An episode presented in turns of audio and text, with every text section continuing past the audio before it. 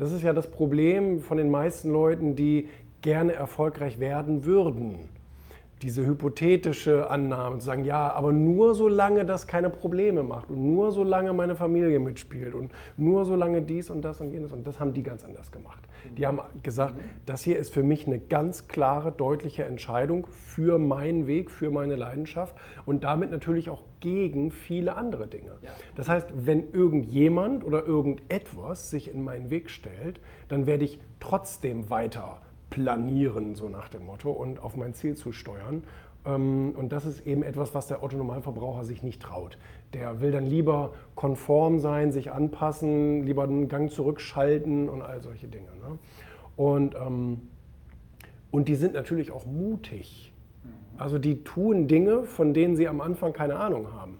Also etwas, etwas dir zum Ziel zu setzen und dann zu sagen, ich mache das ähm, vielleicht möglichst früh in deiner Karriere, aber du hast ja noch gar nicht die Ausbildung, noch nicht die Erfahrung, noch nicht die Kontakte, du hast noch nicht die Fertigkeiten, du weißt eigentlich überhaupt nicht, wie das Spiel funktioniert. Du willst es aber trotzdem spielen. Mhm. Und dafür brauchst du eben Mut, weil du ständig scheitern wirst am Anfang. Weil ich meine, das ist genau wie ein Kind, was, was Laufen oder Fahrradfahren lernt. Ja. Ähm, das geht am Anfang eben ständig schief. Einfach weil der Körper und das Ganze drumherum irgendwie noch nicht so in Einklang ist. Aber da, da muss man sich eben auch, ähm, wenn man erfolgreich sein will, darauf einlassen, auf dieses anfängliche Scheitern. Und dann scheitert man immer weniger und dann entwickelt man Kompetenz und dann kann man etwas und, und dann will man vielleicht noch ein Level hochschalten, da muss man wieder ein paar Sachen lernen und so.